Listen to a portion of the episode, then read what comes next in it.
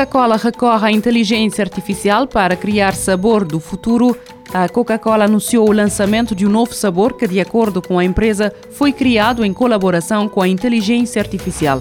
Diz a Coca-Cola que o sabor que recebeu o nome de Y3000 representa o refrigerante do futuro e estará disponível por um tempo limitado em versões com e sem açúcar. Como conta a CNBC, tudo começou com a Coca-Cola a recolher preferências de sabor dos consumidores, o que permitiu notar algumas tendências para perceber o que esperam do sabor das bebidas da marca no futuro. Bastou a inteligência artificial reunir esta informação e criar o resultado final.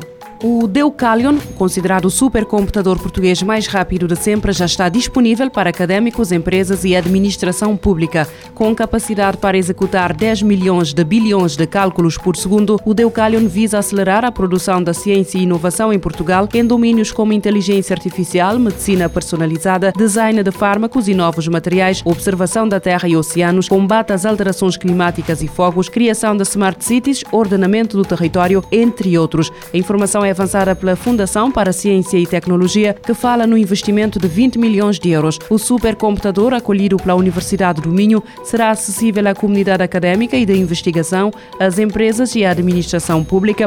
A FCT irá lançar concursos de acesso à infraestrutura e estão igualmente previstos programas específicos de apoio a pequenas e médias empresas. Um primeiro supercomputador entrou em funcionamento em Portugal em 2019 e denomina-se por BOP. Um grupo de investigadores em Inglaterra conseguiu criar o conceito de um novo tipo de painel solar a que chamam de folha solar. Este conceito baseia-se numa folha comum e consegue ser mais eficaz a captar energia solar do que os painéis atuais. A grande novidade tem a ver com o novo sistema de transpiração que nas plantas é capaz de mover a água das raízes para as folhas de forma a arrefecerem. Ao imitar esta capacidade, a folha solar ajuda a mitigar o efeito de aquecimento em 75%, o que contribui para a longevidade do painel solar e ajuda a reunir até 13,2% mais mais energia solar do que um painel convencional. A investigação foi publicada na revista científica Nature Communications e neste momento ainda é um conceito que não produziu ainda resultados materiais.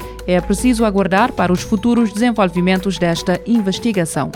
A Microsoft está a testar uma nova ferramenta no seu software de edição de imagens Paint, a qual irá permitir remover automaticamente o fundo de uma imagem, deixando apenas o objeto pretendido. Como conta o site The Verge, esta ferramenta já está disponível para os membros do programa de testes Windows Insiders. Através do Paint, os utilizadores podem abrir uma imagem e premir o botão de remover um fundo na lateral esquerda da barra de ferramentas. O Paint será então capaz de detectar o que faz ou não parte do fundo da imagem e deixar apenas apenas o objeto principal, removendo efetivamente o fundo por inteiro. No entanto, também será possível fazer a seleção manualmente. É de esperar que esta ferramenta venha a estar disponível para todos os utilizadores do sistema operativo Windows da Microsoft.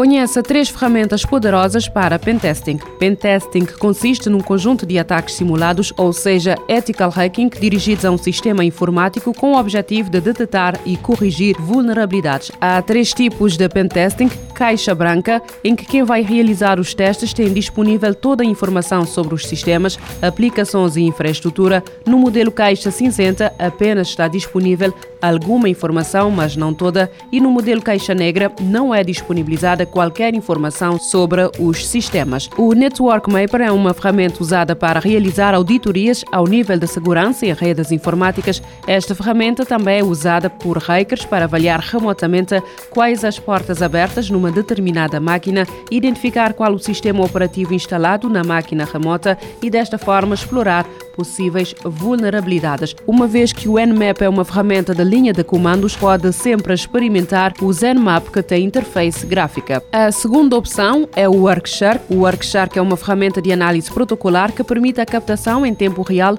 de pacotes de dados e apresenta essa informação num formato legível para os utilizadores. O processo de captura de tráfego é realizado via placa de rede, funcionando no modo especial que é designado de modo promíscuo, ou seja, permite a possibilidade de capturar todos os pacotes independentemente do endereço do destino. Com esta ferramenta pode, entre outras coisas, detectar tráfego suspeito na rede. A terceira ferramenta é o Nessus Para avaliar se uma máquina está vulnerável, uma das melhores plataformas que existe é o Nessus. Este scanner de rede, além de identificar portos lógicos abertos e respectivos sistemas operativos dos sistemas, cria também um relatório das vulnerabilidades encontradas, níveis de gravidade e possível resolução. Convém realçar que existem outras ferramentas de pentesting, entretanto, estas três são apontadas como as mais populares.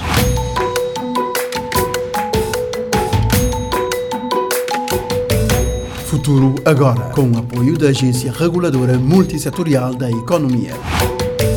Este programa está disponível em formato podcast no Spotify e em radiomorabeza.cv.